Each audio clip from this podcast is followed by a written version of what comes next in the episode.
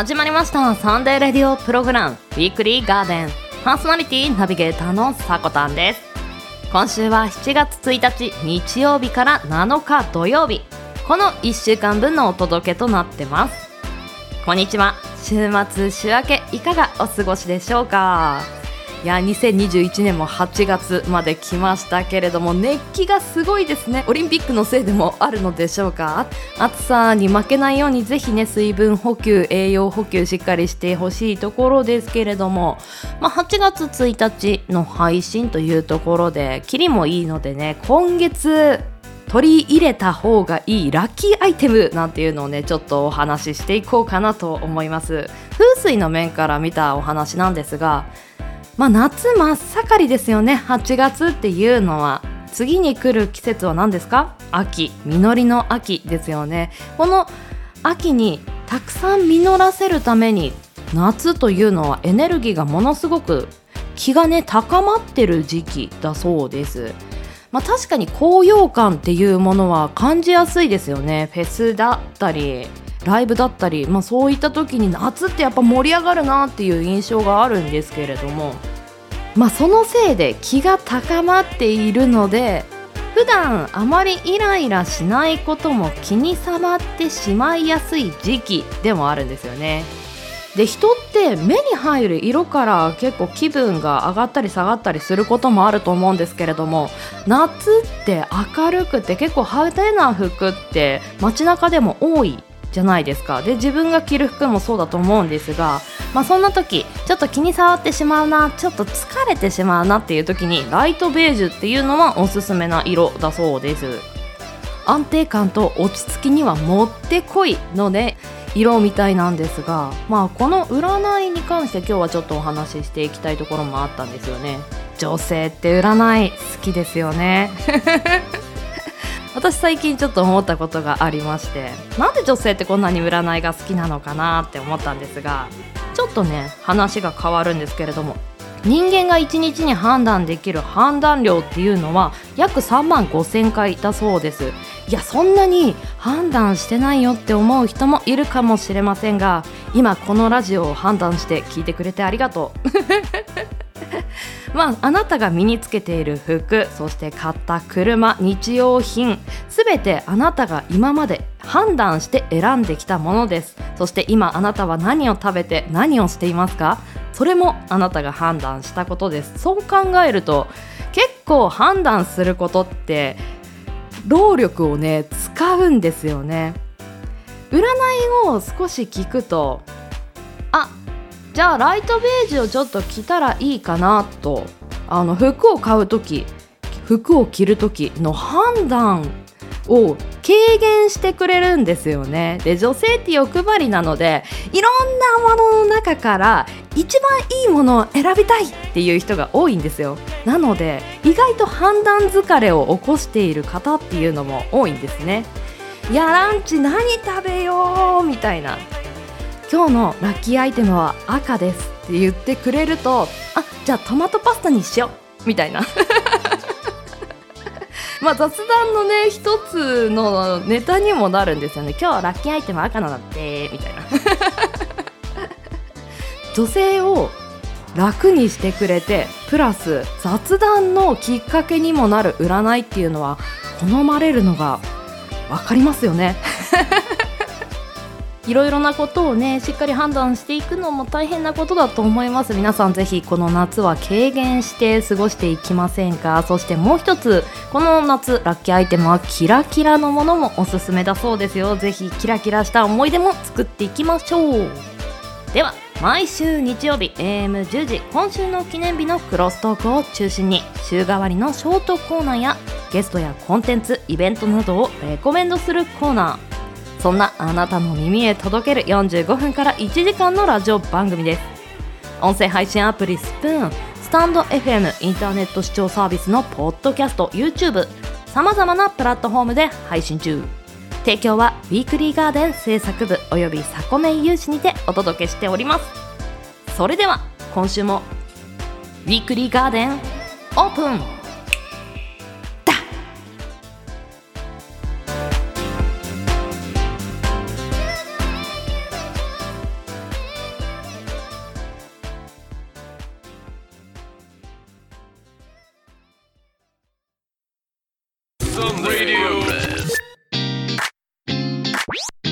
Sunday Radio プログラム Weekly Garden Let's enjoy Together サンデーレディオプログラム Weekly Garden 毎週日曜日お昼前 AM10 時キャストにてオンエア1週間の情報番組個性豊かなパーソナリティ5名と番組をお届けします。さこたんです。リゾーです。ヨッシーです。ふみです。ベウです。番組オリジナル BGM をはじめメインコーナーの今週の記念日はクロストークにてお届けです。季節に沿ったコーナーゲストを紹介するコーナーなど情報は盛りだくさん。ラジオコンテンツウィークリーガーデン。7月4日日曜日午前10時からオープンです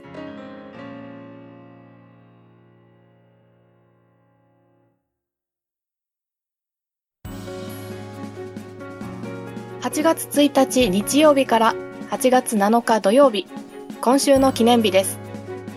こちらは一般社団法人日本記念日協会のホームページに記載されている協会に登録された記念日を紹介していきます。今週全体の項目数は110項目でした。担当はふみとさこたんですよろしくお願いしますよろしくお願いしますということで8月に入りました。ね。夏も本格的になってきましたね。そうだね。突然なんですけど夏休みの宿題ってうん。コツコツやってました？あの7月中には終わらせる人間でした。ええそう。そうなんですね。うん。なんか結局やる気がなくなるからさ途中ではい。知ってるからで日記だけはどうしても書けないから結局31日は地獄を見ているんだけれどもはいはいはい。けどなるべく早く終わらなるはやでねやっぱり終わらせてたなわあそうなんですね、ん。私あの最初だけすっごい勢いでやるんですけど途中の中だるみがあまりにも長期間にわたりすぎて、結局後から追い込みタイプでした。ああいやいやその中だるみがたるむのがわかるじゃない？だからもうやーって終わらせんだけど結局日記はどうしようもないっていうそうですよね、うん絵日記苦労してる方多いんじゃないでしょうか確かに まあそうならないようにねあの8月は注意学生さんはぜひしてほしいところですねはい、頑張ってください。ではでは、そんな正反対の2人で今週の記念日をご紹介していきます。はーいまずは8月1日日曜日の記念日です。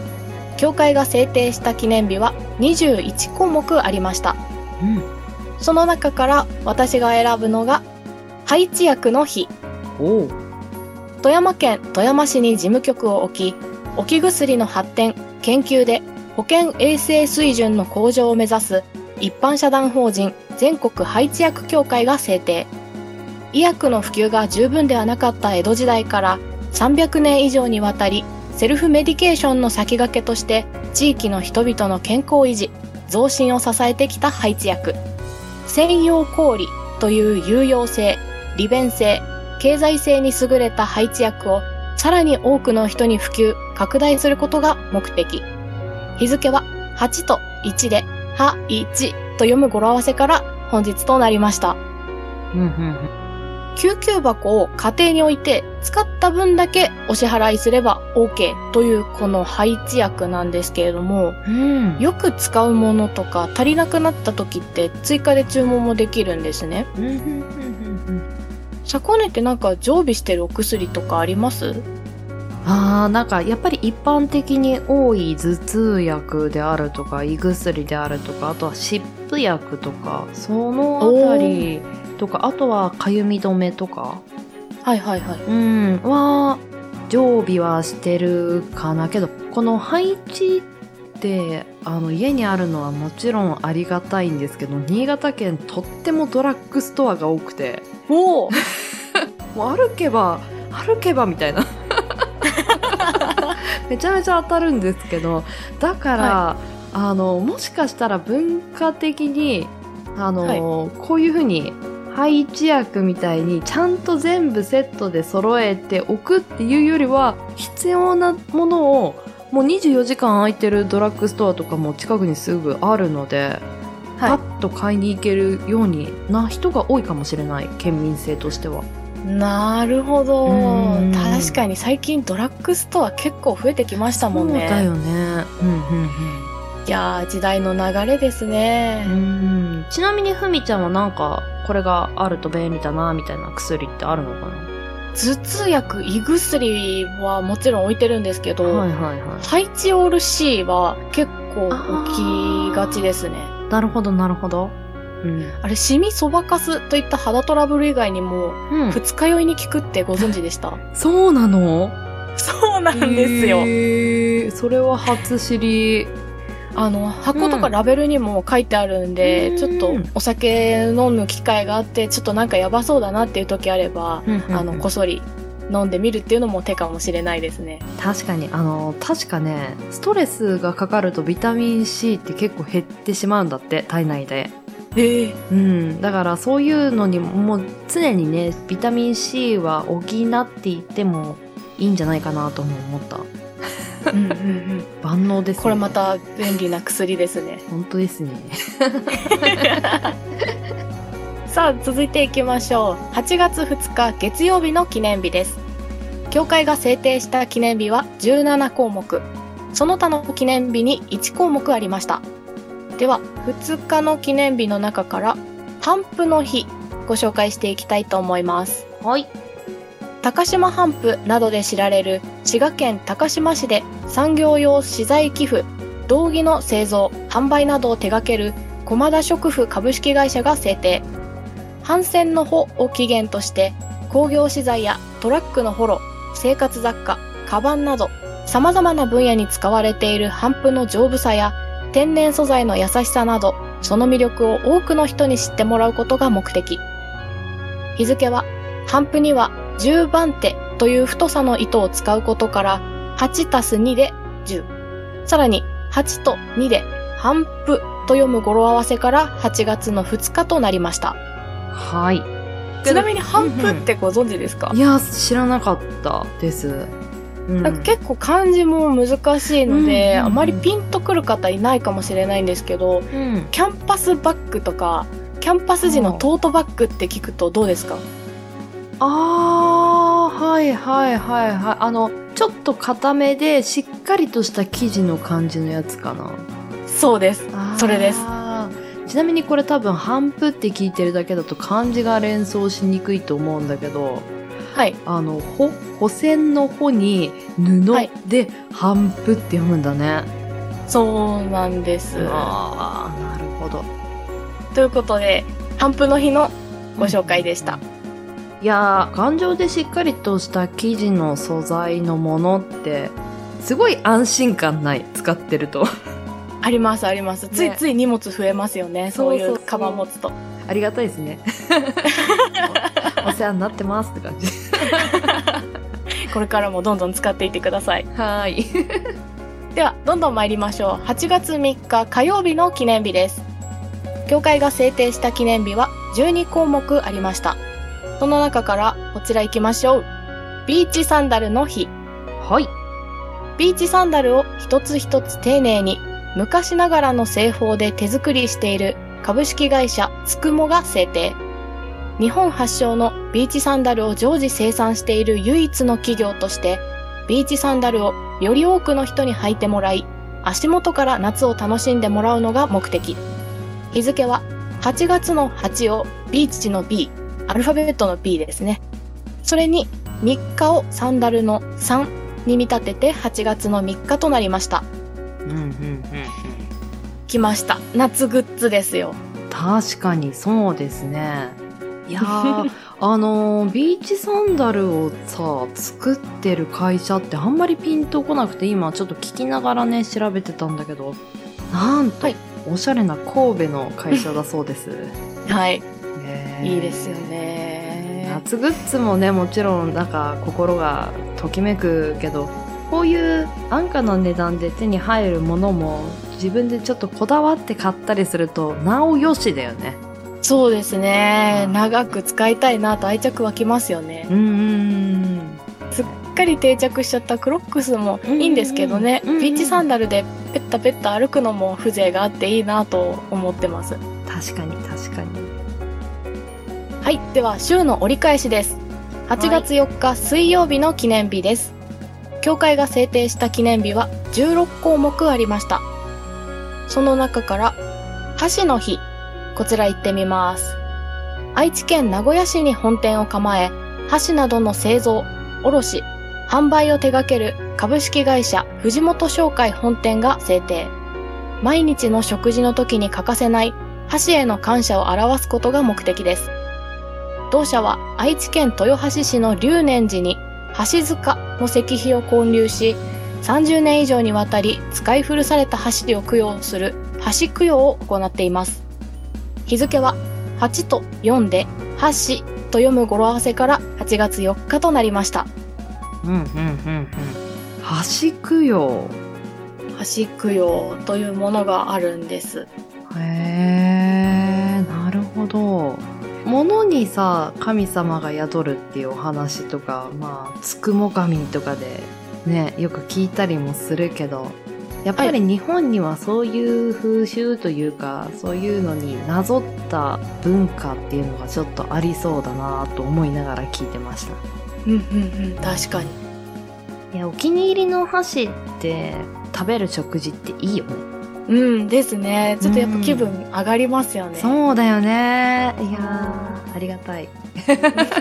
選ぶのも楽しいよねこういうのね。楽しいですね。やっぱ使う頻度高いですからね。うんうんうん。毎日だもんね、ですね、うん。でちなみにそんな箸、今でこそ正しく持てているかと思うんですけれども、はいはいはい。どうやって練習しました？気合。い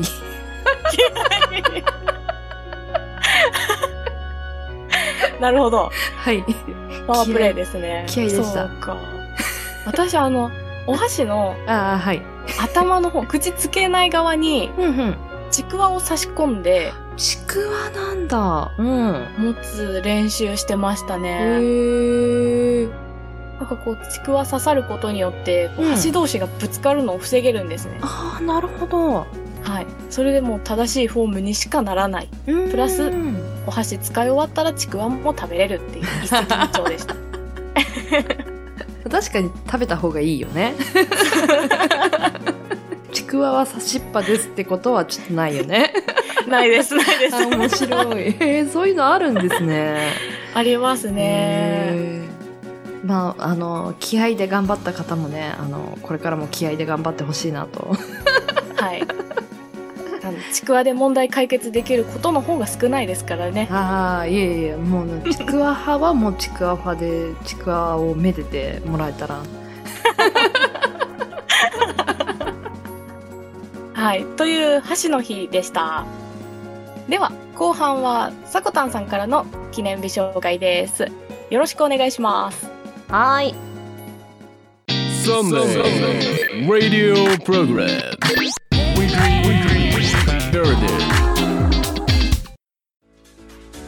はい、折り返しまして後半8月5日木曜日、協会が制定した項目数は19項目です。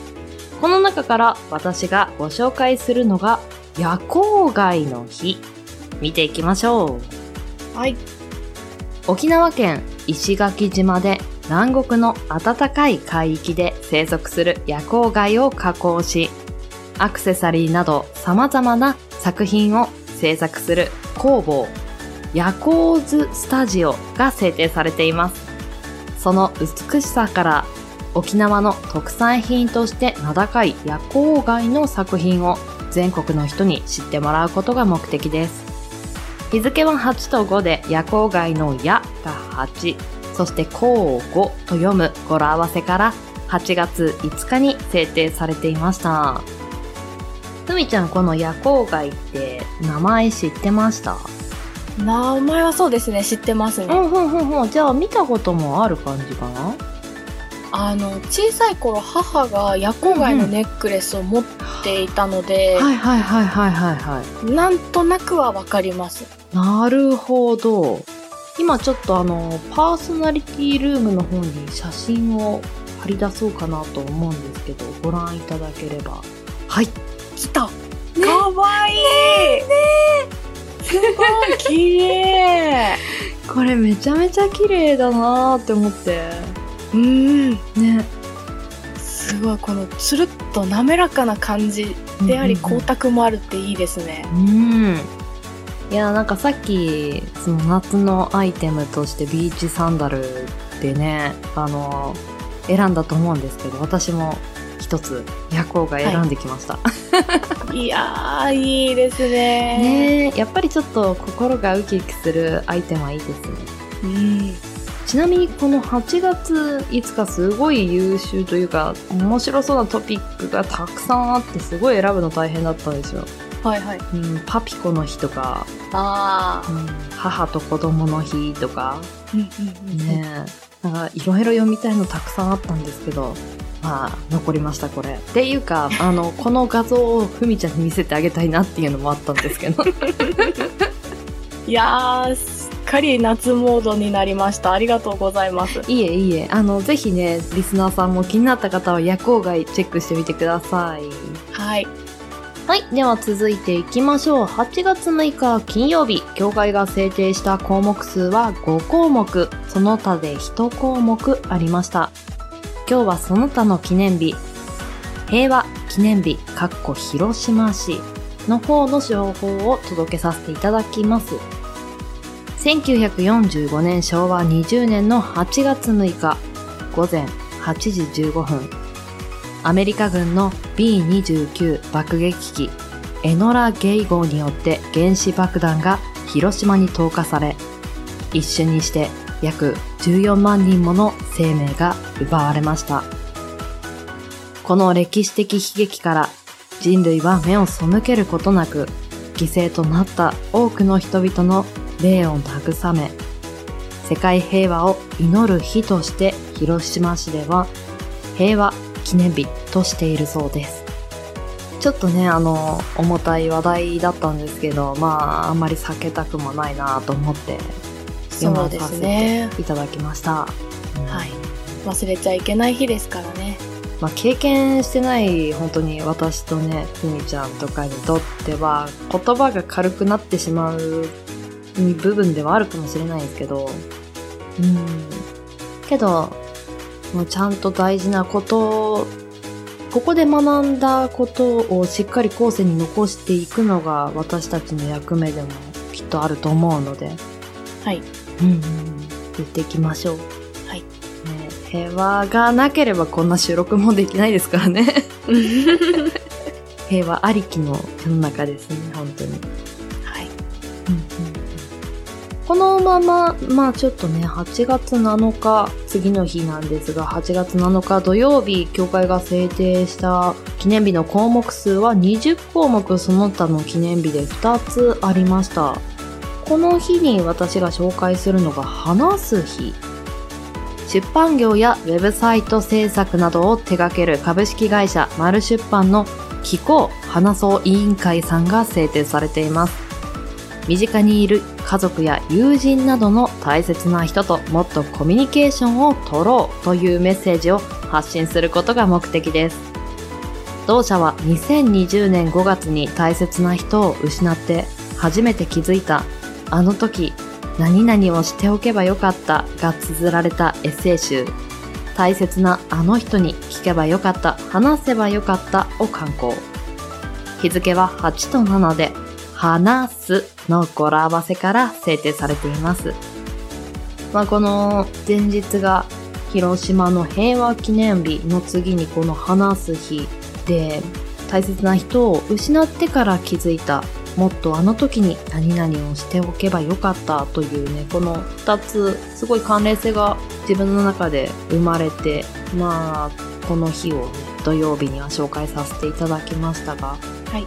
まあ、人の話を聞くこととか耳を傾けることとか相手の気持ちを考えることって大事なことだよなとなんか改めてね思ったりもしたんですけど。うんなんかこの人の話というかねもっと今はなかなか話せる距離感とか、まあ、場所とかではないけどなんかこの人の話もっと聞いておきたかったなっていう人ってふみちゃんいますか？言いますね。物事の感じ方のうん。ベースから結構私と大きく違ったっていうところがあったので、はいはいはうーん私だったらこうどうしても自分の感情がメインで動いてしまう場合でも、い、うん。その人の場合だと一旦こうブレーキを踏んであの先に相手の立場に立てるっていうような。あー素晴らしい人ですね。そうですうん。ねやっぱその人の話はもう少し聞ければよかったなみたいなのは思ってますね多分誰しも一人私もいるんですけどあの、はいもっとこの人の話聞いておけばよかったなっていう人何人も多分思い当たる人多いと思うので、はいぜひぜひ話すコミュニケーションの場っていうのをね大事にしていきたいなと思うところですよ。はい。では、1週間の記念日、日曜日から土曜日まで紹介させていただきました。続きまして、記念日から広げた豆知識の本を紹介させていただきます。8月1日にバイキングの日というものがありました。今日はそちらの豆豆知識をご紹介していこうと思います。はい。まずは歴史から見ていきましょう。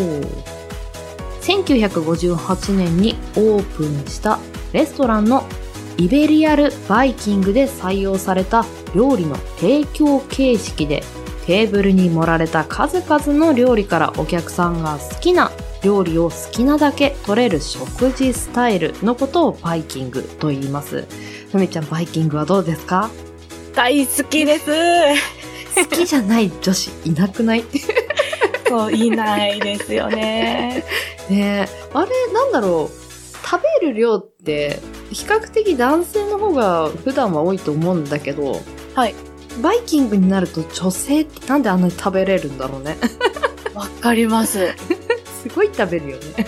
食べれますね。なんか、ねうん。あのよくやってしまうんですけど甘いもの食べた後にもう一度こう塩気のあるおかずに戻りまた甘いもの食べてっていうループがうんうんうんうんうん。なかなか止められないですね。そうだね。バイキングそれが叶うからねはい、ではあの続いてちょっと紹介していきます。この1985年当時の帝国ホテルの社長、犬丸徹三氏がデンマークのコペンハーゲンを訪れた際に魚介類や肉料理、そして酢漬けやサラダなど好みを自由にとって食べるスモーガスボード、スウェーデン語でパンとバターのテーブルを目にし、これを採用したのがバイキング形式となってます。このバイキングっていう名前の付け方は、当時放映していた海賊のワンシーンで、海賊が好きな料理を好きな風にとって食べているところを見て、で、この北欧の海賊がそういったことをしているのを目の当たりにして、まあ、映像で目の当たりにして、あ、じゃあバイキングっていう名前にしようとね、気づいたそうです。えー、そうなんですね。ねえまあ、なんだろう、宴みたいのを想像すると面白いのかな、バイキングって。うんうんうん、うん確かに。ワイワイ食べる感じいいですよね。ですね。はい、ではもう一つ豆知識紹介させていただきます。8月7日土曜日にバナナの日というものがありました。バナナの豆知識紹介させていただきます。東南アジアの原産で紀元前5000年頃から栽培されていました。だいぶ古いんですよね。日本へは1569年、キリスト教の宣教師が〇〇〇〇に登場したのが初めてとされます。ででん。クイズです。やだクイズです。はい。1569年、キリストの宣教師がバナナをどなたかに献上しました。日本で初めてバナナを食べたのは誰でしょう？えー、1569年はい。何時代なんだろう そこだけください。何時代あー戦国時代ですかね。戦国、お、じゃあもう3人、3分の1。うんうんちょっと探り探り答えていいですか？え、もうもうパッといっちゃいましょう。そんなパッと、パッと。いきましょう。オッケー。豊臣秀吉。ブブー。いや、その3択までは合ってた。おー。うん正解は織田信長ですね。ああ、うんそっちか。結構おな織田信長はキリスト教とかをあの信仰ではないんですけど、まあ、そうやって戦略的にあの領土を広げていくにあたってキリスト教っていうものと結構馴染みがあったんですよね、うんうんそれを知ってたらちょっとピンときたかもしれないねいやー、久しぶりに歴史の問題に触れました。ほほほ じゃあもう一問いきましょうかはい。はい。本格的に輸入が始まったのは1903年でありますが、当時のバナナは1房250円です。ここで問題です。現在の金額では250円はいくらになるでしょうか？本当に？本当に？とか言って。本当に聞いてるそう、もう勢い勢い。1万円。あー、うーん、残念。正解は7500円でした。ああ、超えてしまった。うん、超えてしまったけど、けど、メロンより高いバナナってすごくない？すごいですね。ねえいや、もともと本当に高級品で、今、手軽に本当に食べられるものだけど、ありがたいなーって思って。うんうんうん。だって甘いし美味しいもんね。ですね。はい。では、協会が制定した8月1日から8月7日までの記念日紹介させていただきました。来週の今週の記念日の担当は、ベンさんとヨッシーです。ここまでの担当は、ふみと、さこたんでした。またね。またね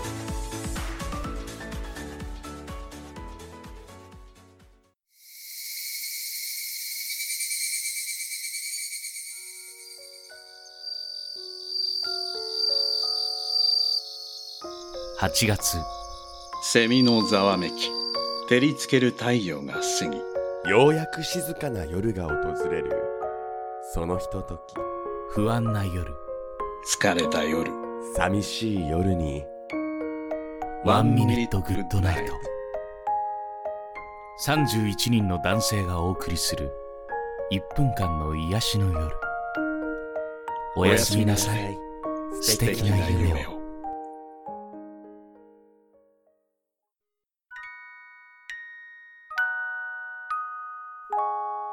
スプナーの甘いささやきで彩られる8月。One minute good night グッドナイはまだまだ終わりません。9月は女性陣が癒しの時間をあなたにお届けします。毎日日替わりで彩る様々な女性陣と眠る前のひとときを一緒に過ごしませんか？もしかしたら、あなたにとっての素敵な推しが見つかるかもしれませんよ。毎晩22時から24時の間にあなたを眠りへと誘います。心地よい癒しとときめきをあなたに。おやすみなさい。素敵な夢を。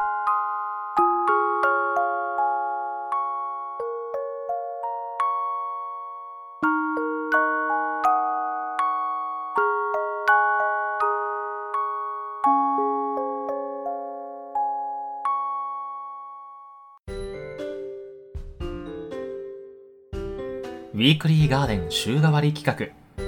毎月第1週にお送りするのは、本と会話するラジオ。ナビゲーターは私、地蔵がお送りいたします。このコーナーは、月替わりでガーデン制作部おすすめの本のレビューをお届けするコーナーです。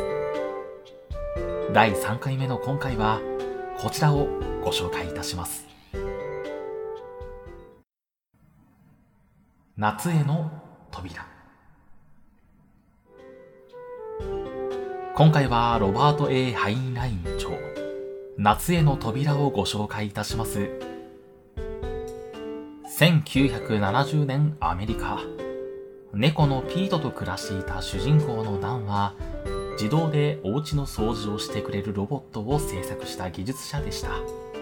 ダンはある日、秘書のベルに呼び出され会社に向かうと、そこにいるのは同僚のマイルズ。ダンはベルとマイルズにはめられてしまい、会社を追い出されるとともに、自分で作った機械の権利や説明書まで取られてしまったのでした人生に愕然としたダンは冷凍睡眠でピートと2人で未来に旅立つことを決心しかしマイルズやベルのことが許せなくなってしまい2人の元へ今回の仕打ちを抗議するとベルに薬で眠らされてしまいダンが目を覚ますとそこは2000年のアメリカ冷凍睡眠に送り込まれてしまいます。ダンは30年の時を経て病院で眠りから覚めると自分が作ったロボットが動いているのを見つけます。そのロボットやそれを制作する企業からマイルズやベルの消息をたどろうとしますがその過程でダンが頭の中で考えていた機械が実在することに気づきますそしてその機械の特許の発明者には、ダンの名前が。機械と特許の謎を探すダン。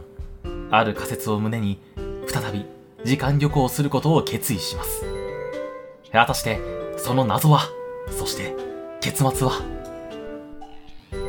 皆さんはサイエンスフィクション、SF の小説は読んだことがありますか？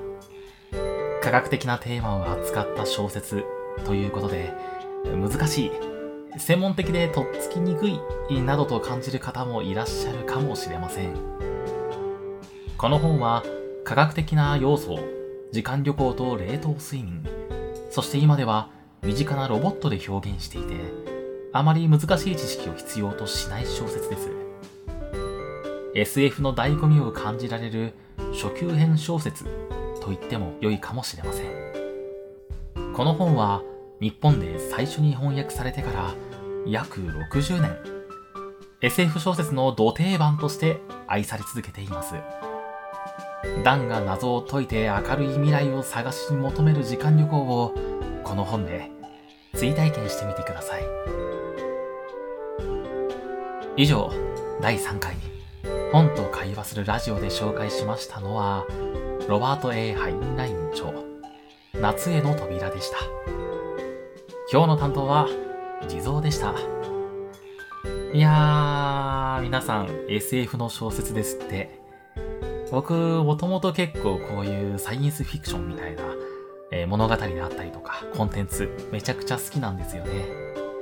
この本はね、その SF の中でも土定番、もう小説の中のね、あの、源流と言っても過言ではないぐらいのね、昔からある小説だと思いますので、皆さんもぜひぜひ、あの、機会があれば、ご興味持たれれば、読んでみてみるのもいいのではないでしょうか。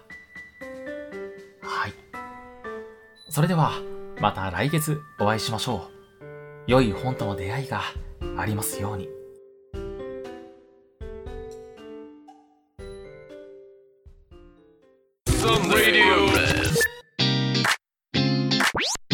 サンデーレディオプログラム Weekly Garden Enjoy Together ウィークリーガーデン8月の第1週目コーナー2に参りたいと思います。この時期一番熱いもの皆さんご一緒ですかね？オリンピック。この東京オリンピック競技大会は7月23日から8月8日までの17日間開催されています。その期間このウィークリーガーデンも2週にわたって前編後編とお届けするコーナーを設置しました。題してオリンピック名言集。今週は前編。どんな名言が飛び出すのか楽しみですね。では早速ご紹介していきましょう。まずは海外の選手の方の名言を紹介していこうと思います。1人目です。失敗と共に生きる。挑戦しないことは何にもならない。この名言を発言した方は2004年のアテネ2008年の北京2012年のロンドンの3大会に出場した女子陸上短距離走選手。アメリカのサーニャ・リチャーズ・ロスさんの言葉でした。失敗と共に生きる挑戦しないことは何にもならない。すごく強い意志を感じますね。これを言い切れるほどの失敗を乗り越えてきたからこそ力強くここまで言えるのかなとね少し妄想してしまいましたがいや暑い。この8月にはぴったりの言葉かなと思いました。では続いて参ります。選択できるならいつも冒険を選ぼう。一番最初にご紹介した名言と少し通ずるところがあるかなと思うんですけれどもこの名言を発した方は2008年北京オリンピックに出場されたボート選手カナダのアダム・クリークさんの言葉でした。ボートという競技からこの冒険っていう言葉が生まれているのかなとも思ったんですけれども多分自然がいつも味方になってくれたり敵になったりとかねそういう逆境があったりする中でも楽しい方を選べばいいみたいな言葉は結構気持ちが楽になるかもしれないですね。条件がね一緒じゃないっていう競技はなかなかメンタルの持ち方っていうのも考えなければならないかもしれませんね。はいでは続いていきましょう。私は怖いという理由で挑戦から逃げることはない。むしろ挑戦に向かって突き進む。なぜなら恐怖を逃れる唯一の方法は自分の足で恐怖を踏みつけることだからだ。この言葉を発した方は1976年モントリオール1980年モスクワのオリンピック2大会に出た体操女子ルーマニアの選手ナディア・コマネチさんの言葉でした。オリンピックの選手って本当にずっと挑戦や冒険や失敗を乗り越えてきたんでしょうね。皆さん言葉が少し似てますよね。突き詰めるプロの方のメンタルというか似てくるのかななんてこの名言を紹介しながら思ってきました。はいでは海外選手の名言は次で最後のご紹介となります。いきます。もしあなたがやりきったと思うなら少なくともさらに40%はできる。よ2008年北京2012年ロンドン2016年リオデジャネイロのこの3大会に出場した女子フィールドホッケーの代表アメリカローレン・クレンドル選手の言葉です。もしあなたがやりきったと思うなら少なくともさらに40%はできるよ。実際いろんなことで自分の中でこの時点でいや今回はよくできた完璧だと思うことも何ヶ月か後に見てみるとあれ？ってなってる時あるじゃないですか。うんその何ヶ月か先に自分があれ？ってなるということをもう知ってるんでしょうね。この方というかプロのアスリート選手たちはいやって今の自分の中ではすごくよくできたけど未来から見たらもっと良くなるはずだみたいな。かっこいいですね。はいここまでは海外選手の言葉紹介させていただきました。皆さんも日本人の選手の言葉もちょっと聞いてみたいとねいう気持ちを持ってきてるのではないでしょうか。ご紹介させていただきます。吉田沙保里選手の言葉です。取り返しのつかないことをしてしまった。日本の皆さんごめんなさい。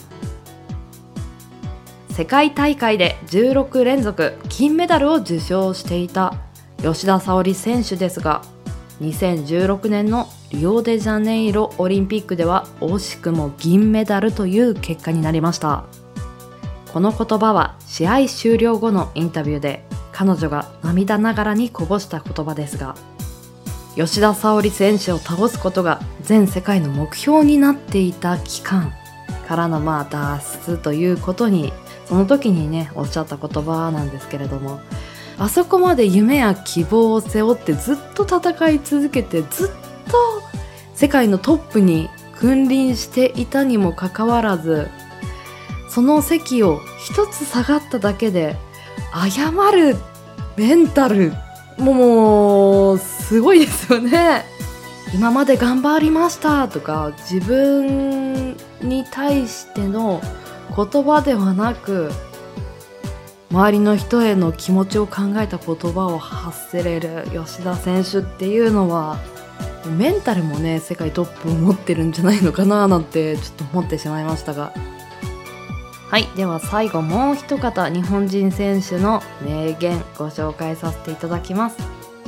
メダルの色はいろいろありますが本当に重要なのはそこに向けて努力していくことじゃないかと思います。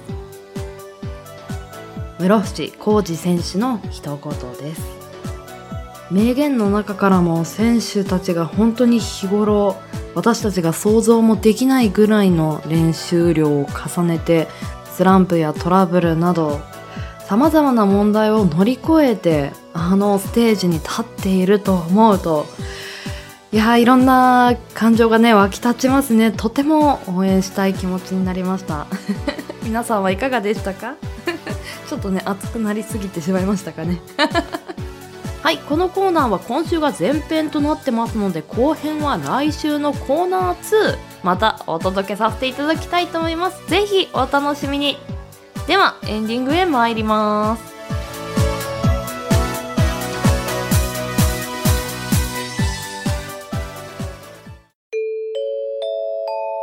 あなたの一日に加えてほしいラジオキャストがあります。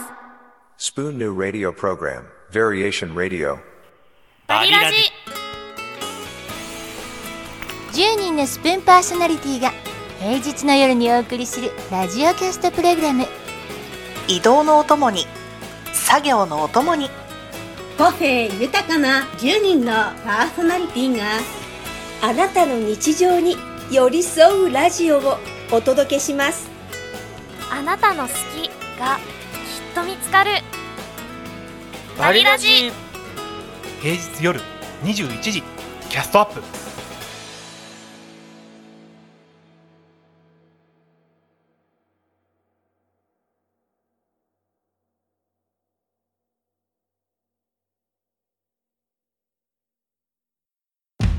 ノッチとマフラーの気まぐれで始まった2日限りの真夏のラジオスプーン林間学校校長のノッチです。教頭のマフラーです俺たちと一緒に授業してくれるのはスプーンで活躍中のこの4人。怪人野口与田ヤン吉キラキラ子。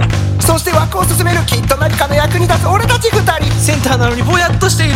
忘れかけてた青春を一緒に取り戻そう。スプーン林間学校は8月14日21日夜10時からマフラー枠にて配信。歯磨きはすごい3回はや終わっちゃったよ BGM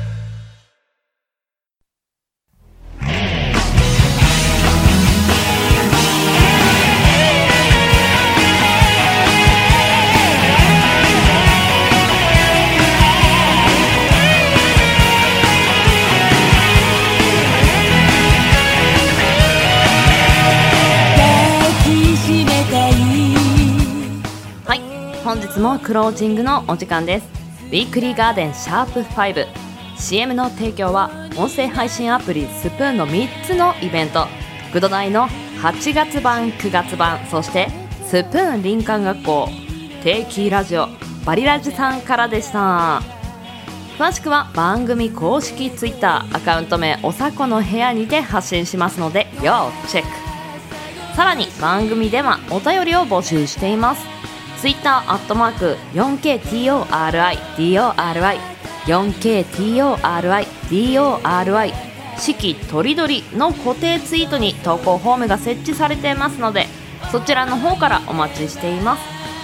いや8月の1本目というところでちょっとね暑さも届けられれば嬉しいなと。もう暑さはいらないよってね 思う人もいるかもですね。まあ暑さを心の暑さで打ち勝っていきましょう。そして本当に水分補給栄養補給しっかり行ってくださいね。ぜひ体力をつけて夏を乗り切りましょう。では人生に花と緑を楽しむひとときを。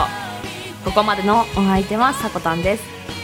この番組の提供はウィークリーガーデン制作部およびサコメン有志の提供でお届けさせていただきました。皆さん良きウィークリーを。